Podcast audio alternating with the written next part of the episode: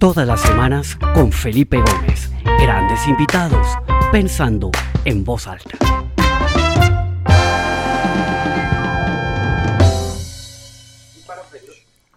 Hola a todos, bienvenidos a esta nueva edición del programa Pensando en Voz Alta. Mi nombre es Felipe Gómez y estoy eh, muy entusiasmado de este programa de hoy, un programa muy especial con un amigo eh, muy especial que llevo en el corazón, valga la redundancia. Eh, hoy estoy, como todos los martes, acá con una cantidad de gente conectada. Ya se han conectado 87 personas. De verdad, muchas gracias a todos los que están acá conectados y sigue sumándose gente. Veo mucha gente que siempre está acá todos los martes, fiel, escuchando el programa. Bienvenidos de nuevo. Y a quienes están acá por primera vez, les quiero dar la bienvenida. Pensando en voz alta de su casa. Es un espacio para eh, conectarnos media hora, para desconectarnos del resto del mundo y explorar un poquito una buena conversación con alguien que tiene un buen cuento, que tiene una buena experiencia. Eh, y bueno, hoy estoy originando desde Austin, en Texas, donde estoy hoy y mi invitado está en Bogotá, en Colombia, un amigo de hace muchos años, eh, Juan Fernando Zamudio, Fito, como decimos los amigos. Entonces, pues sin más preámbulos, quiero darle la bienvenida a Fito, bienvenido Pensando en Voz Alta, qué alegría tenerlo acá con nosotros hoy. Muchas gracias, Felipe, no, muy contento, muy complacido de acompañarlos. Qué bueno. Bueno, Fito, acá veo mucha gente conocida, gente de su clase del colegio. De paso, quiero saludar a todo ese combo del Nueva Granada del 90, que los, los quiero mucho. Gran combo de, de, gente y de amigos. Bienvenidos quienes están acá por primera vez. Pero también hay mucha gente que, que conoce poco de usted. Fito, cuéntenos un poquito quién es Juan Fernando Zamudio, a qué se dedica y un poquito sobre usted para, para que lo conozcan. claro que sí. Bueno, yo soy, tengo 51 años, eh, colombiano de pura cepa. Eh, estudiado en Colombia, en Nueva Granada, estudié mi carrera en la Universidad de los Andes, soy abogado, viví en Estados Unidos seis años, hice un MBA, trabajé un rato en Estados Unidos, eh, estoy casado hace 11 años, tengo una hija de 10 años y hoy día dirijo un grupo empresarial en el sector químico. Ok, bueno, Fito. Bueno, pues la verdad, desde que yo empecé el programa, eh, tenía aquí como la idea de algún día invitarlo, ¿no? Ya llevamos 117, 117 eh, episodios, em, pero como que nunca supe si era apropiado o no, pero luego cuando vi que se lanzó a contar su historia en un evento en, en, la compañía de un buen amigo mutuo que tenemos hace poco, pues eh, le extendí la invitación y Fito aceptó de una, o sea, no titubió ni un segundo, lo cual me pone muy feliz, me da mucha alegría. Em, una historia tremenda, una historia que a muchos los que estamos acá conectados nos tocó sufrirla y padecerla porque no fue para nada fácil tenerlo a usted tan lejos y, con, y sin saber nada realmente. Entonces, nada, pues entremos en materia si le parece, Fito, y cuéntenos un poquito no sé, cómo comenzó toda esta pesadilla y, ahí vamos evolucionando en, cómo terminó. claro. claro que sí. Bueno, yo trabajo hace 20 años en un, en un grupo empresarial, en esa época en una empresa específicamente del sector químico que tiene su planta en el sur de Bogotá, en una zona, digamos, mm, no muy santa, una zona pues de, que está rodeada de, barrios, digamos, em, de invasión, una zona industrial vieja, digamos, y durante mucho tiempo, pues ese era mi lugar de trabajo, ¿no? Todos los días me echaba el viaje eh, por la autopista sur hasta una zona que se llama Cazucá. Allá tenemos la planta. Em, y esa fue la época, época que, gobierno 2 de Uribe, eh, el, donde el secuestro estaba como en su máximo apogeo, ¿no? Eh, donde pues estaba todo el debate de si el gobierno entraba a negociar con la FARC o no, pero donde principalmente pues estábamos en un régimen de mano dura con la guerrilla.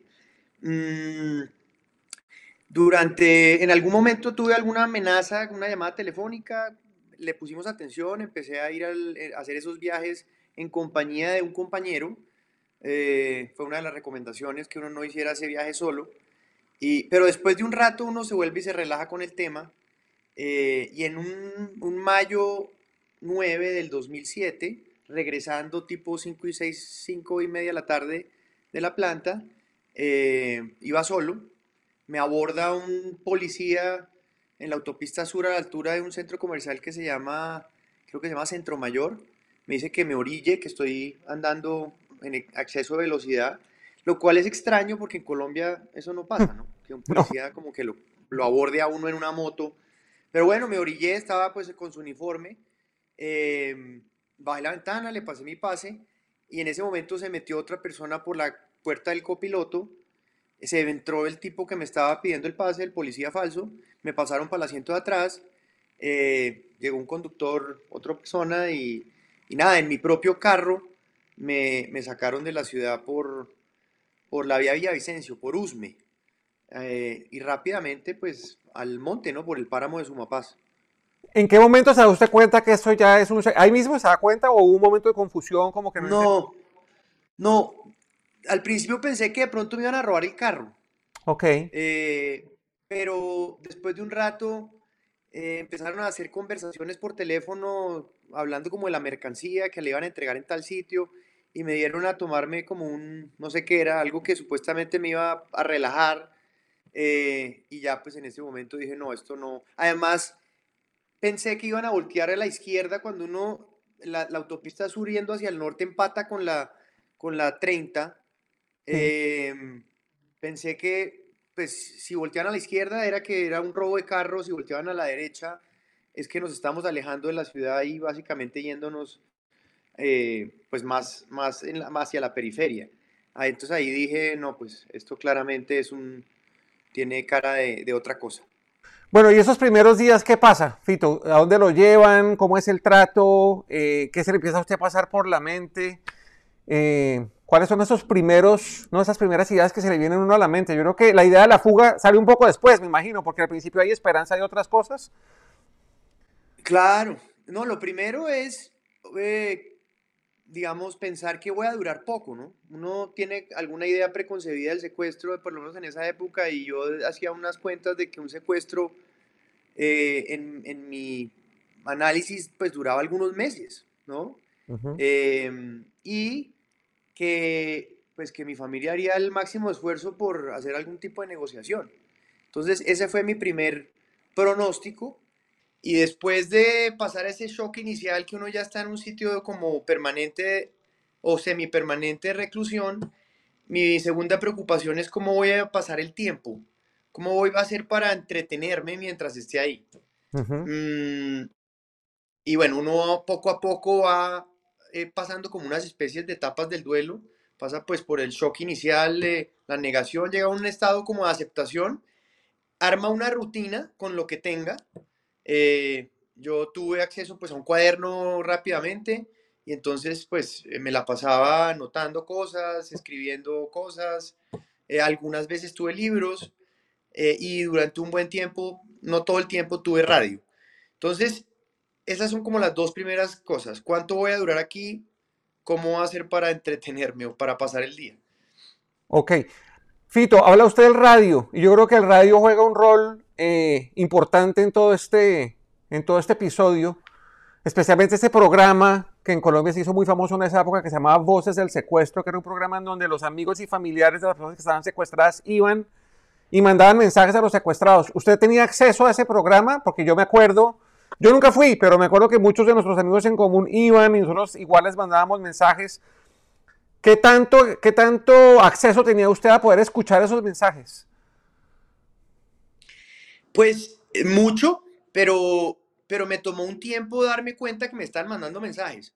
Digamos que yo tenía, eh, sí tenía alguna idea de que existía ese programa, pero nunca imaginé que, ese, que a través de ese programa yo fuera a recibir mensajes. Digamos, siempre como que pensé que era para secuestrados eh, políticos o, o, militares, ese tipo de cosas.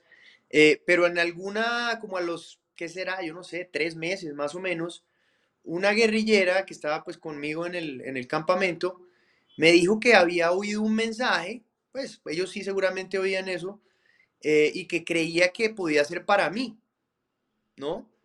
Eh, y yo pues como que no le creí mucho, pero dije, bueno, pues el próximo sábado me conecto sin falta a ver, ¿no? Eh, y yo esa me conecté y, y nada, mi ex esposa me, me, me mandó un mensaje eh, y de ahí en adelante, yo diría que la mayor parte de los fines de semana eh, recibí algún mensaje. Mi, mi ex esposa me mandó algún mensaje. En algunas ocasiones fueron amigos al programa, llamaron. Em, y inclusive en una ocasión que fue una cosa completamente fantástica, eh, mis amigos, algunos amigos, mis papás fueron a, la, Caracol, al estudio, a mi cumpleaños, llevaron una torta, eh, partieron la torta, me mandaron mensajes y yo tuve la fortuna de oír eso en vivo, que no siempre es fácil oír esos mensajes en vivo porque o no entra la señal o uno en ese momento no tiene la posibilidad de oír el radio. Ese día, por fortuna, estamos marchando y acabamos de llegar a un sitio, ya nos íbamos a acostar a dormir, eran casi las 12 de la noche, el programa arrancaba a las 12 y tuve la, la fortuna de oírlos en vivo, que fue algo increíble. Qué bueno, Fito. Bueno, ¿y en qué momento como que llega esa idea de aquí no va a pasar nada, yo pronto voy a pensar en volarme, en escaparme? Porque esa es una, esa es una decisión muy difícil de tomar. Cuéntenos un poquito cómo fue el proceso para tomar esa decisión, Fito. Claro. Bueno, yo, yo estuve secuestrado 20 meses, que es mucho tiempo. Obviamente, como mi expectativa era que iba a durar algunos meses, eh, empieza, a empieza a pasar el tiempo y nada, y no recibe uno noticias porque uno está eh, aislado también de la gente que está negociando el secuestro. Eh, pues empieza uno a imaginarse que, que, toda la negociación debe ir mal, ¿no? Porque uno dice tan raro esto, porque está durando tanto? Más o menos al año tuve la oportunidad de hablar con mi papá. Más o menos al año llegaron unos guerrilleros al campamento donde yo estaba a recogerme, a llevarme a algún sitio. Y yo dije, bueno, no, me van a soltar, ¿no? Este ya es el final, ya llevo como un año, los tipos a qué más van a venir y efectivamente me llevaron a un sitio que era mucho más cercano a la civilización, digamos, mucho más urbano. Yo alcancé, inclusive eso siempre es de noche, en la madrugada a ver las luces de un pueblo y obviamente me emocioné porque dije seguramente estos que van a soltar, eh, pero no, llegué a un campamento sí como más, más urbano, pues no urbano, pero, pero ya no tan alejado donde había trochas y había algunos, algunas fincas. Eh, y un guerrillero me llevó básicamente a hablar con mi papá, a un sitio donde había señal para mover en la negociación, porque ellos cada tanto tiempo ofrecen pruebas de vida como para mover la negociación, a veces las espacian mucho. Y mi papá me dijo en ese momento, no, mi hijo, ya yo pagué y no te soltaron. Esta gente no cumple. Eh, y bueno, tuve la oportunidad de hablar ahí, no sé, 15 minutos I'm just broadcasting something. Em, y después de ese episodio, fue como volver a arrancar el secuestro, porque ya llevaba un año y me dice mi papá que no me han soltado y que ya pagó eso. Digo, no, pues voy para otro año seguro, quién sabe qué va a pasar. Entonces, a partir de ese momento, pues se me empezó como a ocurrir, pero obviamente es una, una posibilidad remota, ¿no? Pero por lo menos lo pensé. Eh, digo, si algún día tengo la oportunidad, porque tiene que tener un algún tipo de oportunidad. No se trata obviamente de salir corriendo como un loco a ver a uno dónde llega, sino tienen que alinearse ciertas cosas y uno tiene que trazar algún tipo de plan eh, con algún grado de, posibilidad de éxito.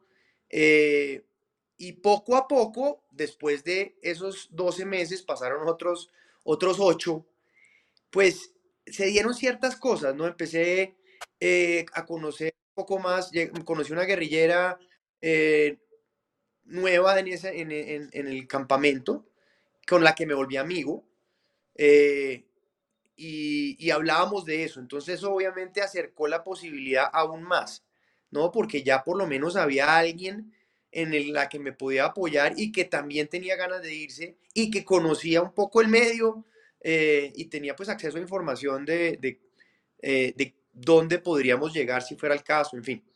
Em, y tal vez faltan por ahí como dos o tres meses antes de la fuga, eh, se voló, pasó lo de la operación Jaque y un, un, secuestrado que se llamaba Oscar Tulio Liscano. Lo ayudó a fugarse otro guerrillero y mi ex esposa me mandó un mensaje una vez que me dejó pues frío, en más o menos, no lo dijo explícitamente, pero sí dijo más o menos que pues si, si, si había algún chance de hacerlo, que lo pensara. No me acuerdo exactamente las palabras, pero eso fue para mí una señal inequívoca de que tenía que, esa podría ser una posibilidad porque por la vía de la negociación aparentemente las cosas no iban bien. Pero Fito, le hago una pregunta ahí porque ahí empieza un poco como la objetividad y la subjetividad a, tener una batalla, me imagino, tremenda, ¿no? Porque uno, pues, seguramente el corazón y el gut le dice, vuélese de acá, pero uno lo mira racionalmente y dice, esto es muy, muy arriesgado, muy riesgoso, porque yo estoy acá, ¿no? Me tienen acá, hay gente armada, etcétera, etcétera. ¿Cómo era esa lucha entre lo, entre lo emocional, ¿no? Entre, entre ese deseo de volarse, pero también la racionalidad de, de reconocer ese riesgo tan alto que tenía y cómo hizo usted para conciliar esas dos dimensiones?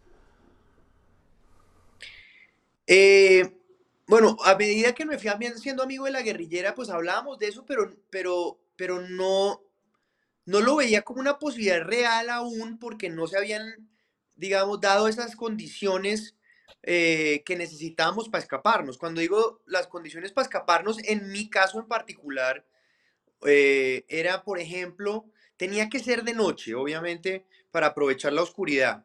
Eh, tenía que ser también con la ayuda de, algún, de alguien, con la ayuda de alguien para saber dónde, dónde, a dónde llegar. Uno tenía que tener algún tipo de meta cercana porque no se podía simplemente perder en la selva sin, sin, rumbo. Tenía que haber botas, unas botas de esas de caucho que, que usan los guerrilleros extra, ellos periódicamente dotaban esas botas y también se las daban a los secuestrados a veces.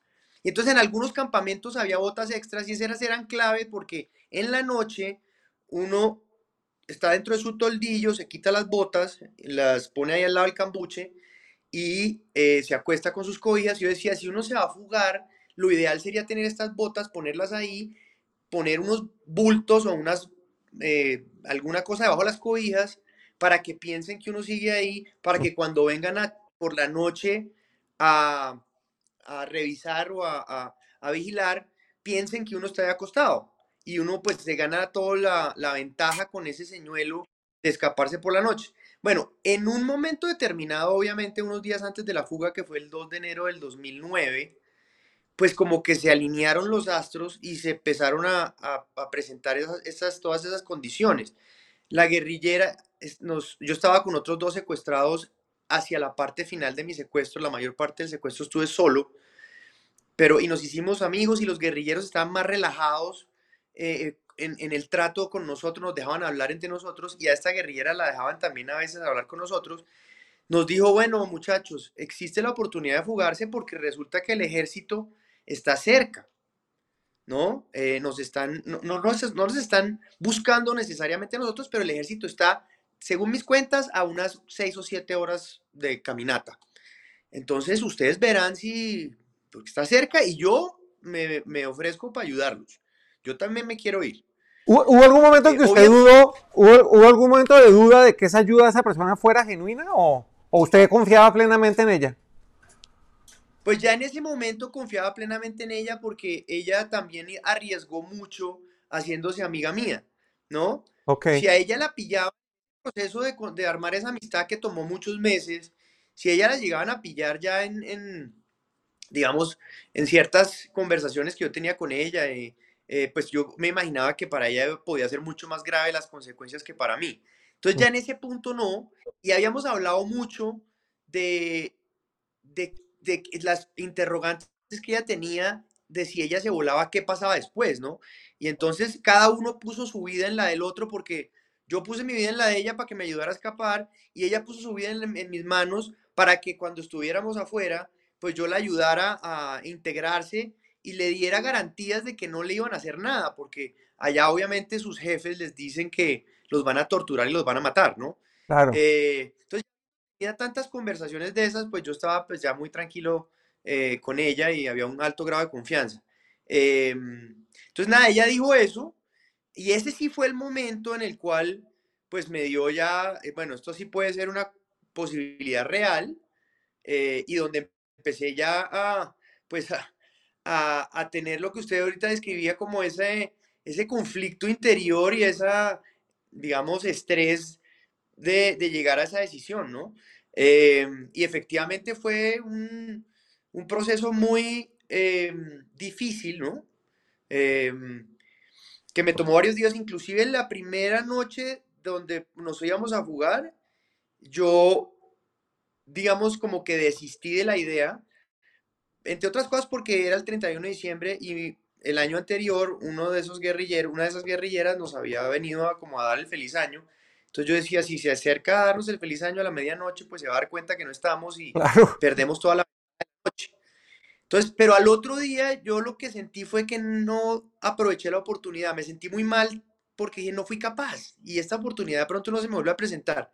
Entonces estuve como 24 horas con ese sinsabor y ese malestar de, no fui capaz, pero entonces qué susto también tomar la decisión. Finalmente como que dije, bueno, no, no la tomé y ya vivo con eso, pero el 2 de enero mi amiga guerrillera nuevamente nos dice, bueno, esta sí es la última oportunidad porque mañana nos vamos de este campamento. Porque el ejército pues obviamente está cerca y, si nos vamos pues ya se pierde esta ventana de oportunidad que es bastante buena, porque el ejército pues está a, seis horas. Y ese día, el, día siguiente, o sea, el primero de enero, o el 2 de enero, el 2 de enero, eh, pues toda esa tarde, pues con ese, mm, digamos, eh, proceso mental y dilema de si hacerlo o no hacerlo, mis dos compañeros se desistieron de la idea y yo tomé la decisión ya faltando, no sé, mm, una hora para, para arrancar, ¿no? Que era justo antes de que ella le tocara su turno de guardia. Eh, y para terminar esta, parte de la pregunta, una vez tomé la decisión, sentí, me sentí como liberado, ¿no? Sentí como un gran alivio. Dije, bueno, ya, ya la tomé, o sea, ya asumí las consecuencias, ya por lo menos fui capaz. Así sea, sin, sin saber cuál iba a ser obviamente el resultado posterior. Entonces llega el momento cero, ponen las botas, arma usted su, su, bulto ahí para que piense que usted está ahí y arrancan a qué horas y cuánto tiempo están corriendo por entre el monte y qué pasa en esas horas. ¿Qué se le pasa por la mente? ¿Los vienen siguiendo o no? ¿Qué pasa ahí? Bueno, entonces, eh, ¿cómo funciona eso? Eh, eh, el tema de la fuga es que, o de la vigilancia, es que cada dos horas a partir de las seis de la tarde, un guerrillero tiene turno de guardia. Turno de guardia es que es como el, centinela y obviamente está vigilando al, secuestrado. No está ahí parado enfrente del cambuche, sino que está dando vueltas, pero periódicamente va y revisa los cambuches. Eh, afortunadamente, o para fortuna nuestra, ese día a, mi amiga guerrillera le tocó el primer turno de guardia, que era buenísimo porque... Te ganaban dos horas. Nos ganamos toda la noche realmente, porque por la siguiente razón, porque la idea es que nos volábamos o nos alejábamos a, a partir de las seis, todos sus compañeros estaban dormidos o se estaban acostando, con ella nos alejábamos a partir de las seis, ella me deja en un sitio muy cercano al campamento y, me dice, y esto fue lo que pasó, me dice, espéreme acá y yo entrego la guardia al, al otro guerrillero, porque ahí sí nos ganábamos toda la noche, ¿cierto? cuando ella le entregara la guardia al otro guerrillero, iban a mi cambú ponían la linterna, veían el buto, veían las botas, ella se hacía la que se iba para su cambuche, pero nada, empacaba su mochila y se iba a donde yo la estaba esperando y de ahí arrancábamos y el resto de la noche, cuando se pasaran los turnos de guardia, lo que iban a ver era el bulto con las botas. Claro. O sea que gracias a eso, pues nos ganamos efectivamente hasta las 6 de la mañana. Pero, repito, una vez tomamos la decisión, que fue salir por, por, una quebrada, porque siempre estamos al lado de algún, alguna fuente de agua, por una quebrada para que no nos oyeran las pisadas, me dijo, espéreme acá, ya vuelvo, obviamente esos minutos que se parecieron, parecieron horas esperándola que volviera, eh, pues fueron muy estresantes. Eh, y me, imaginaba que en algún momento iban a empezar a gritar que yo no estaba y que ella me había traicionado, si se me alcanzó a pasar por la cabeza miércoles, ¿qué tal que no vuelva? ¿No? Eh, finalmente volvió, no me creo que faltando un cuarto para las nueve o algo así. Y nada, arrancamos. Y una vez arrancamos, pues sentí, como les dije, un gran alivio y una gran satisfacción de que independientemente del resultado, tomé una decisión por primera vez en 20 meses sobre mi vida y no me la tomaron por mí, ¿no? Eh, y que tenía pues el chance de, o alcanzar la gloria o, o, no, o quién sabe, o morirme o me volvían a capturar, pero que por lo menos, si el día de mañana me moría, pues tuve, fui capaz de, de hacer algo por mí mismo y por mi libertad. Era un poco la lógica. Pero después de ese momento pues, me sentí como muy tranquilo, la verdad. Lo más duro fueron las horas previas a, a, la, a la decisión.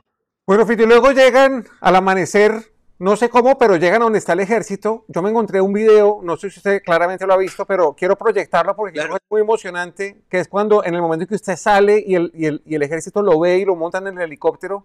Entonces, veamos ese video un segundo. Acá va.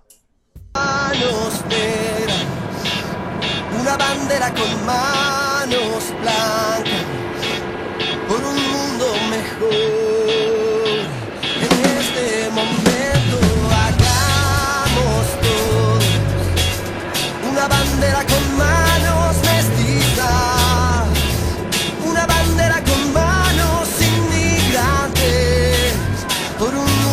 Tremendo.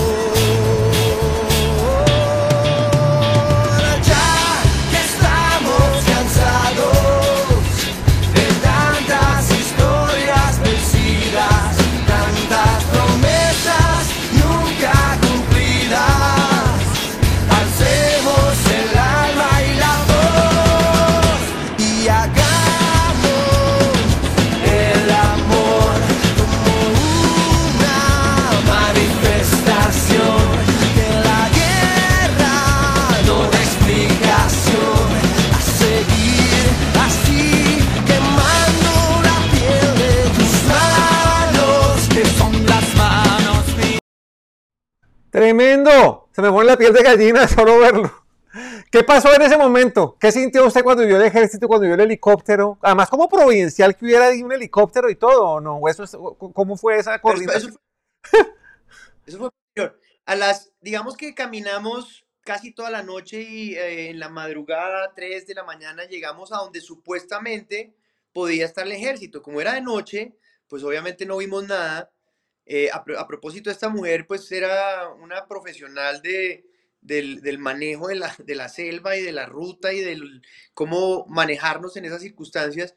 Me dice, espéreme acá, regresa después de un momento y me dice, no, pues te toca esperar a que amanezca porque en este momento pues ni idea, ¿no?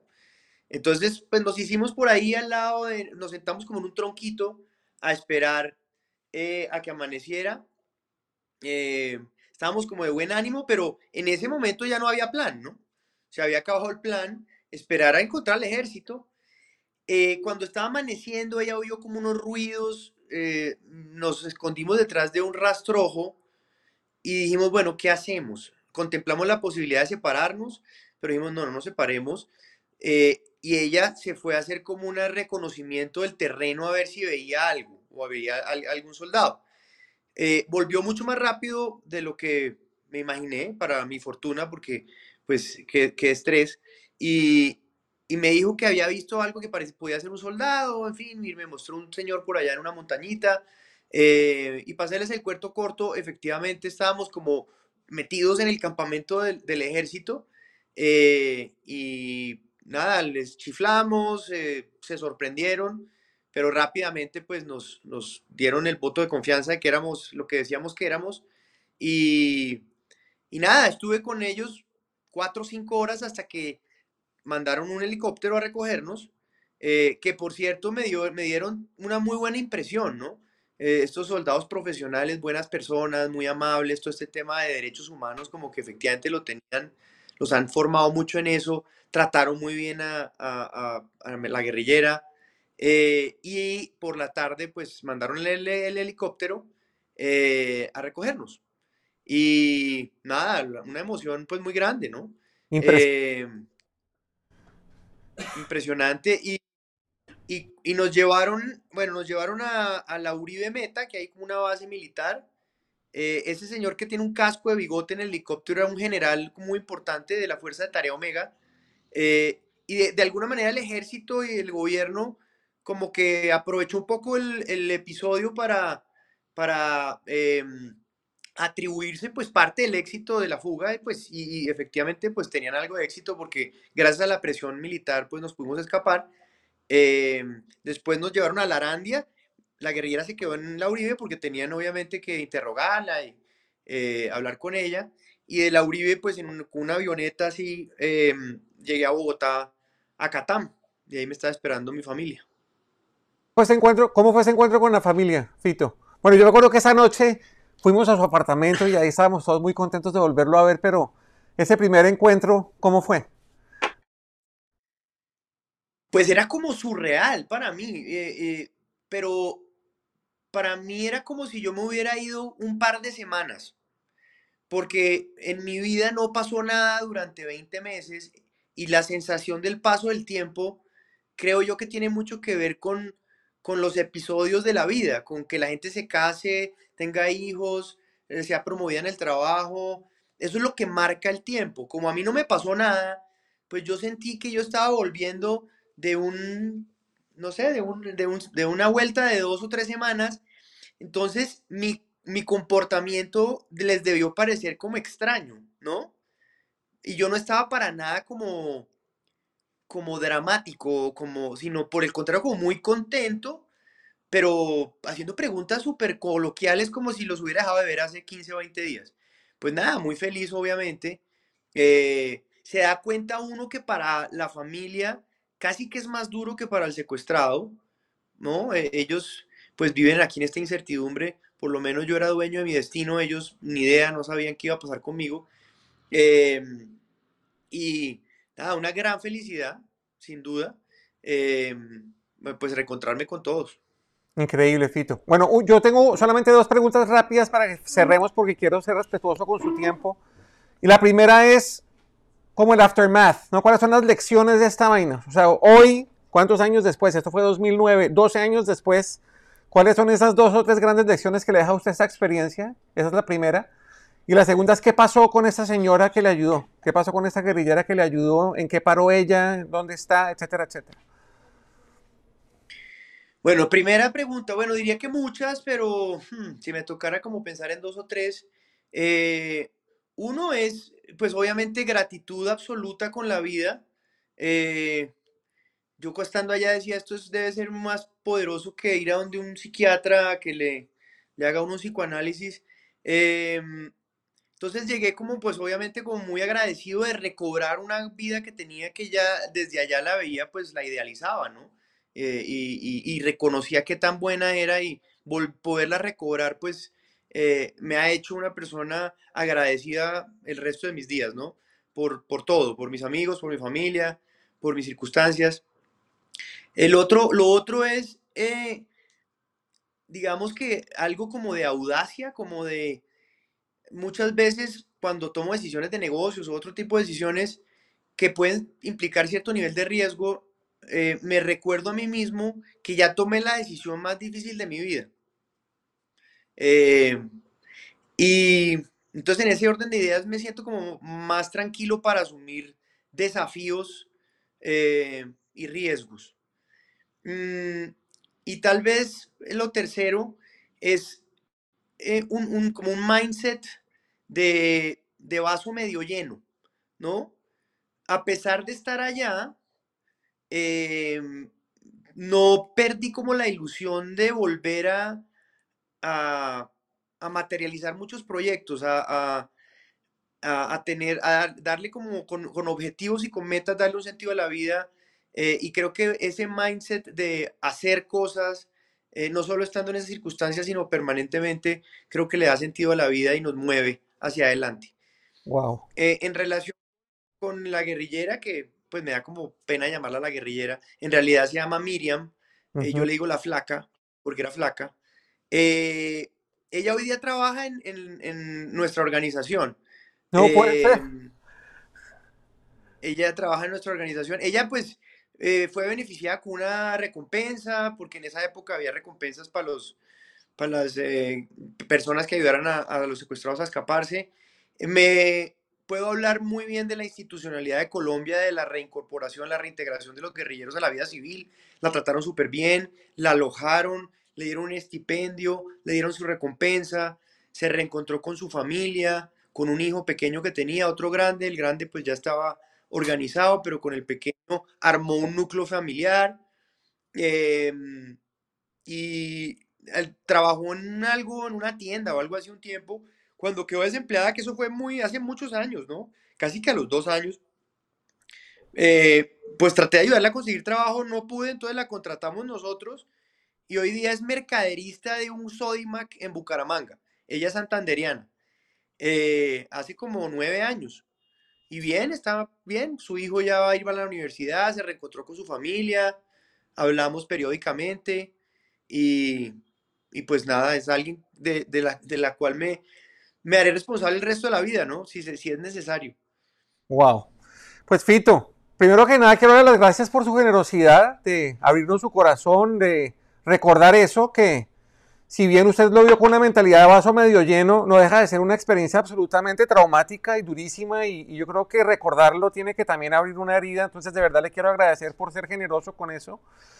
Creo que nos deja unas lecciones importantísimas, ¿no? Unas explícitas y otras que podemos deducir, ¿no? De lo que no se dijo, pero que está entre las líneas y entre las palabras de, su fortaleza, de su determinación, de su generosidad, de su nobleza para darle la mano a esta persona y tener esa, tan clara esa, ¿no? Esa, como usted me lo acaba de decir, ella no, no, la voy a desamparar nunca en mi vida. Yo creo que eso es una, una, gran lección que usted también nos deja. Entonces, de verdad, quiero darle las gracias, no solamente a usted, sino a todas las personas. Hay más de 130 personas conectadas en este momento por su tiempo, por, por abrir sus oídos, por escuchar. Ojalá ustedes se lleven de esta conversación tanto como me llevo yo.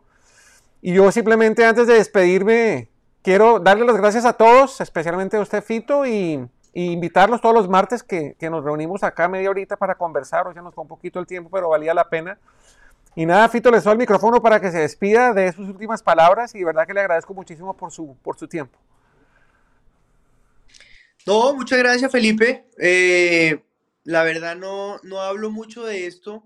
Eh, a partir de la, de la charla que di en la, en, la convención de un amigo, eh, me sentí más cómodo y, me sentí también, eh, digamos, eh, creo que hay cosas que se pueden compartir, ¿no? No más que la parte anecdótica, creo que lo valioso para compartir es como todo el proceso emocional de cómo sobreponerse a una, a una adversidad de ese estilo.